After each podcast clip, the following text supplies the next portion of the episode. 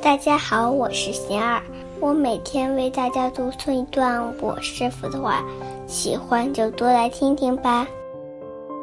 我师傅说，顺与不顺都是人生的常态，只是我们只想要顺境，遇见不顺就觉得不正常。不是外境倒霉事多，是自己承受变化的能力弱，同时心里对逆境的排斥，又加大了思想负担和精神压力，让自己感到喘不过气来。定下心来，平复内心的波动和焦躁，一个问题一个问题去处理，没什么过不去的。